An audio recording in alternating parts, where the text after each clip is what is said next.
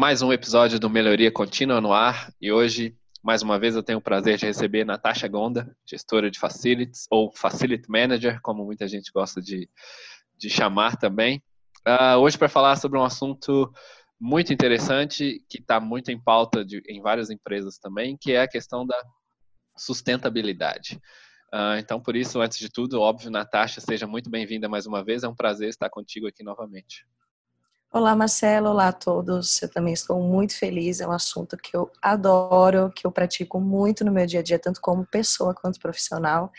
Então, estou muito empolgada em trazer bastante conteúdo para vocês.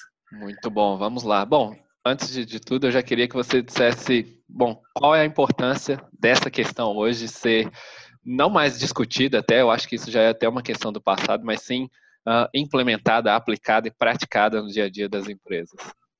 Legal. É, na verdade, a sustentabilidade empresarial é o nome que se dá para um conjunto né, de ações que a gente adota é, dentro das empresas com o objetivo da gente atuar de maneira mais consciente, né? E quando eu falo de atuar de maneira mais consciente, eu falo que é, isso se transforma em um motivo de orgulho tanto para os clientes quanto para os próprios, próprios colaboradores, né?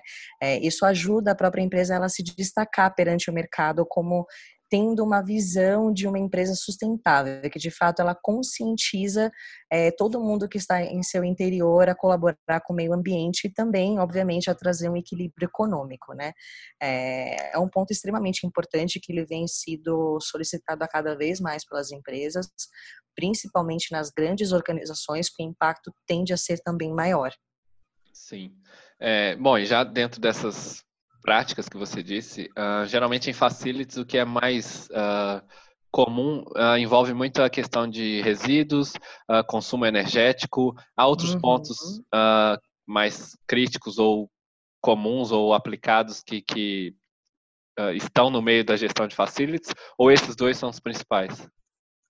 Não, não, a gente tem muitas ações que a gente pode tomar. É, o único ponto é que hoje o que dificulta de fato a tomada de decisão é que é comum as empresas acharem que ao introduzirem essa prática né, da sustentabilidade, é, a empresa necessariamente perderá dinheiro. Só que eu quero sempre trazer o lado oposto para mostrar que isso não é verdade, né? É, como eu disse, isso melhora a imagem da empresa, possibilita a conscientização interna né, dos funcionários, é, inclusive estimula né, a conscientização dos clientes e dos visitantes e traz, obviamente, medidas de economia que são gritantes, é, que contribuem, é, consequentemente, para o meio ambiente. É, então, a gente tem uma, digamos que uma evidente necessidade de conscientização, e aí, em primeiro ponto, a gente consegue, de fato, colocar a redução de custos como né, primordial, mas o ponto é que a gente traga o impacto que isso traz para o meio ambiente e a sociedade. A gente pode pensar na redução de energia, é, na parte do TI verde, que é muito importante também, é muito amplo, é, na reciclagem, nas canetas de papéis, e aí a gente pode entrar é, dentro do mérito, né, no mérito de cada um, para a gente explicar para todo mundo. Sim, sim. Um, Começando do, da redução de energia, quando a gente fala, é, a gente já fez juntos um artigo, né, especialmente sobre esse assunto que é muito importante todo mundo ler e conhecer. A gente consegue utilizar é, sensores de presença, então a gente consegue substituir a, os interruptores convencionais pelos sensores de presença. Obviamente essa é uma ação que ela requer um investimento financeiro, mas que ela que ele é amortizado, né, ao longo prazo. E realmente é muito, muito importante e muito eficaz. Uh, um outro ponto é substituir as lâmpadas comuns pelas LEDs, que a gente já falou que otimizam bastante né, a vida útil da lâmpada e também trazem uma economia bem gritante. É, otimizar o funcionamento do ar-condicionado, né, manutenção preventiva, limpeza dos filtros, ajustar os horários né, de uso, que isso também impacta, querendo ou não, na redução de energia é, e usar os equipamentos com o selo, o selo Procel, que a gente já falou, né? Desculpa, Dolly, é, tem um cachorrinho está aqui é, não tem, não tem concordando, problema. né? Eu, concordando eu consigo. com todos os pontos. Isso é bom, bom, ela, ela, bom, bom saber que ela está ligada no, na questão sustentável também. Exato, ela também concorda com a gente. É é, então, assim, a, a, redução de energia, ela acaba sendo um ponto muito também importante é, na parte da, da, sustentabilidade, né, e da redução desse impacto, né, do uso da energia em si. Um, outro ponto é a parte da TI verde, né, Então, Marcelo, essas ações elas são voltadas para diminuir também o impacto da energia, mas também o impacto em relação ao descarte do material eletrônico, né? Que isso ele traz um impacto tanto para o ser humano por conta dos componentes e também, obviamente, para o meio ambiente. Sim, sim. É, então a gente consegue é, fazer a reciclagem de pilhas, de baterias, é, fazer os ajustes na parte da impressão para que é, ela seja um pouco mais eficiente, usar um papel que é reciclável ao invés do papel branco convencional e também a gente é, colocar possivelmente algumas ações de uso do crachá perante as impressoras, porque a gente sabe que hoje o desperdício de impressão é muito grande, Sim. então através desses pequenos controles você consegue obviamente fazer uma gestão é, muito mais eficaz, né? Sim. É, só, só uma questão para entrar. Uh, essas práticas que você disse afetam diretamente ali no final do mês, né, na conta de energia mesmo, no, no, papel que a gente recebe ou no e-mail. Empresas já, já divulgam isso por e-mail. Já por, um, por, uma visão sustentável também, né, que é o envio da conta por e-mail. Uh, no fim do mês a gente vê ali um, uma redução na conta.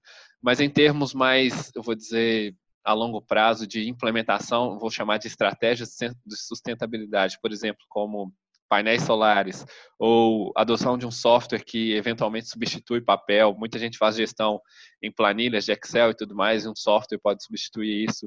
Uh, como está, primeiro, a consciência disso hoje, se ainda é pouco fomentado, pouco discutido nessas empresas, ou se já é algo que as empresas pensam, tudo bem que às vezes exigem investimentos maiores, mas já pensam no longo prazo em um determinado momento, uh, instituir essas coisas como painéis solares, softwares de gestão, é, logística reversa, coisas desse tipo. Isso já é pensado nas empresas de modo geral? O que você vê no mercado hoje nesse ponto? É, essas ações, elas de fato, como você comentou, elas são um pouco de mais de longo prazo, né?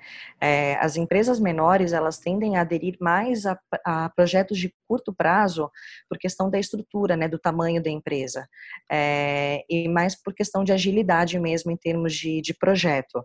É, empresas de maior estrutura, maior hierarquia, elas tendem a aderir realmente aos painéis solares que você comentou, a software é, para otimizar realmente essas planilhas, essa papelada toda. É, e aí, em relação aos painéis solares, por exemplo, é preciso sempre verificar com o condomínio toda a estrutura, verificar realmente o real impacto disso, se é possível aderir a esse tipo de, de alternativa, né? É, a gente tem o Mercado Livre como um grande exemplo, né, perante, perante isso, em termos de, de reutilização, né, da energia e tudo mais. Então, é um case de sucesso muito interessante que ele tem de ser espelhado em grandes empresas. É, em relação a, a, esse uso de software, eu não vejo toda a empresa do setor de facilities fazendo uso, mas de fato concordo que deveria acontecer porque traz muito mais eficiência, mais eficácia e muito mais agilidade perante os processos, além, obviamente, né, de reduzir é, os custos de, de demais materiais que são utilizados no dia a dia. É, a minha recomendação é que toda empresa ela tenha um comitê interno de sustentabilidade, se não houver de fato um departamento de sustentabilidade, porque aí é, todos esses projetos eles podem ser planejados, você coloca no papel, promove ações, você acompanha o status e você vê realmente esses resultados, além obviamente de ter pessoas promotoras, né, para incentivar e corrigir esses é, essas ações, né, que não estão sendo seguidas em sua totalidade mas eu vejo que faz total sentido uh, como um projeto de longo prazo que de fato também trará um resultado muito positivo uh, perante a sociedade e também no lado financeiro da empresa, né? Sim, sim, claro. Uh, além dessas questões assim motivadas financeiramente, há, por exemplo, hoje nós vivemos num, num cenário eu vou chamar de estranho, porque, por exemplo, temos líderes globais políticos que descartam uh, dados, informações, alertas de que o ambiente, enfim, a natureza, o mundo está caindo por essas questões. Uh, uhum. Não somos uma nação sustentável. E, mas eu também percebo que é uma coisa geracional, enquanto os mais jovens, a geração Z, 2000, enfim, millennials, já tem uma consciência maior desse ponto. Uh, no seu dia a dia de trabalho, você encontra esses conflitos de, vou chamar de interesse ou de ideias uh, nas diferentes gerações ou já vê que todos seguem um caminho mais aderente a essas questões de sustentabilidade? Olha, eu, eu percebo ainda muitas coisas que podem ser melhoradas. Então, eu ainda hoje vejo casos de presenciar uma pessoa jogando uma lata de, de leite dentro do lixo orgânico, Sim. né? Então, é, é um ponto que me incomoda bastante como pessoa e como profissional, né?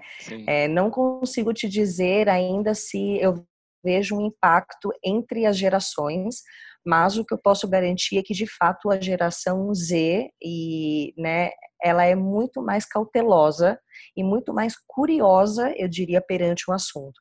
Então ela tende a ir atrás de informações para conseguir melhorar como pessoa, né, como ser humano e minimizar esse impacto que a gente vem tendo no meio ambiente. É, então, de fato, tem pontos bem negativos e bem positivos, mas eu ainda acredito que a gente está em um processo de conscientização muito forte que ainda precisa ser melhorado. É, as pessoas elas não têm ainda plena consciência do que, que é reciclável, do que, que não é reciclável, é, e não entendem, por exemplo, os benefícios de uma planta, de uma árvore, né, falando em termos de paisagismo, né, de ambiente é, para o nosso dia a dia, e ele, as pessoas tendem a não pensar a longo prazo. Então, é um trabalho muito, muito longo e muito forte que a gente ainda tem que fazer. Sim, muito bom. Olha, já, já entro aqui na reta final do, do podcast, mas eu queria te fazer uma pergunta que é: suponhamos que empresas grandes, médias, pequenas, uh, os gestores, os tomadores de decisões estejam uh, resistentes a adotarem medidas, uh, medidas sustentáveis né, para as empresas, para se beneficiarem, beneficiarem não só eles, mas também clientes e as pessoas de modo geral. pensando em argumentos que estabeleçam benefícios a curto, médio e longo prazo. Quais argumentos você apresentaria para convencer esses gestores, esses decisores, de que adotar essas medidas que nós discutimos ao longo desse episódio uh, seja benéfico para as empresas? E eu queria que você apontasse argumentos que trouxessem benefícios no curto prazo, no médio e no longo prazo, para que, de fato, essas pessoas sejam convencidas. Legal. É, antes de mais nada, eu usaria benchmarkings como um ponto focal para trazer argumentos válidos, né? É, porque quando a gente a gente tem de viver em comunidade, a gente gosta de fazer o que os outros fazem, ou então a gente gosta de ser melhor, né, é, do que os outros, quando o assunto é realmente um impacto positivo. É, eu apresentaria empresas grandes que realmente trazem esse tipo de impacto, como é, por exemplo, o Mercado Livre que eu citei, a Leroy Merlin, né, Ambev. É, então, empresas grandes de segmentos muito fortes no mercado que têm ações que são mundialmente aceitas e bem avaliadas. É, eu traria isso dentro, eu, eu, na verdade, eu analisaria a estrutura da empresa, pegaria a realidade da empresa, então o segmento dela, né, o nicho dela, e pensaria em projetos que fariam é, sentido serem tocados para que eu já apresentasse algo válido, né, através de dados e fatos. É, falar é muito diferente do que provar, do que mostrar, né? O, impacto ele é realmente bem visual. É, a curto prazo, eu sugeriria essas pequenas ações que eu mencionei é, em termos de, de, facilidade de você implementar como substituir copos descartáveis é, por copos reutilizáveis e não de mandioca, porque não adianta nada a gente minimizar o impacto, a gente tem que zerar o impacto de vez. E também a conscientização dos funcionários. Então, o impacto a curto prazo seria realmente também ações que são de curto prazo e que já trazem uma visão diferente perante os funcionários internos, tá? E que aí essas visões elas vão também sendo é, prolongadas mas a priori o impacto seria imediato. É, a médio prazo, eu diria que poderia ser um impacto perante o mercado, né? E não necessariamente um impacto financeiro. Acredito que impacto financeiro ele pode vir a médio prazo, mas eu diria que ele vem mais a longo prazo também, junto ao impacto ambiental. Então, pensando daqui a um ano, 10 anos, 20, 50 anos. Então, é, falando de curto e médio e longo prazo, eu focaria muito mais no longo prazo, que seria de fato o impacto como ser humano perante a sociedade, perante o meio ambiente e as nossas próximas gerações. Acredito que eu focaria realmente nisso. Então, benchmarking, o propósito, o escopo e o que, que isso traria lá na frente como, né, para a gente se tornar referência nesse tipo de projeto. Sim, muito bem. E você já disse uma frase aí que eu acho que é perfeita para encerrar, que é minimizar já não é mais suficiente, sim, é adotar práticas para zerar os impactos ambientais que nós temos, nós, empresas, no, todos nós temos causados no, no meio ambiente. Uh, é isso. Olha, acho que já podemos encerrar por aqui. Eu queria agradecer mais uma vez a sua participação e, como sempre, deixar aberto o convite para que você volte e compartilhe mais e mais o seu conhecimento conosco. E é isso que nós queremos, é, é fomentar, incentivar boas práticas para todo mundo desse mercado. Então, Natasha, muito obrigado mais uma vez pela sua participação. Espero tê-la aqui novamente o mais em breve possível, tá bem? Com certeza, também adorei. É um assunto que eu adoro. Fiquem à vontade para me convidar novamente para falar sobre isso em um aspecto diferente. Espero que tenha agregado bastante conhecimento. Muito obrigada, Marcelo. Por nada. E só vou deixar um recado aqui. Uh, aquele blog post que você mencionou, que você escreveu, está ah, uh, no blog.infraspeak.com. Uh, ah, é só ir lá, acessar e procurar por sustentabilidade. E, enfim, você vai ver lá os posts da Natasha e muito mais posts dela também. Então, fica aqui o convite para que você, além de nos escutar, nos leia também. É informação de qualidade que a gente oferece e entrega aqui para você todos os dias. Uh, e é isso, Natasha, mais uma vez, muito obrigado. Tchau, tchau. E você um que nos ouviu, até o próximo Melhoria Contínua. Um abraço.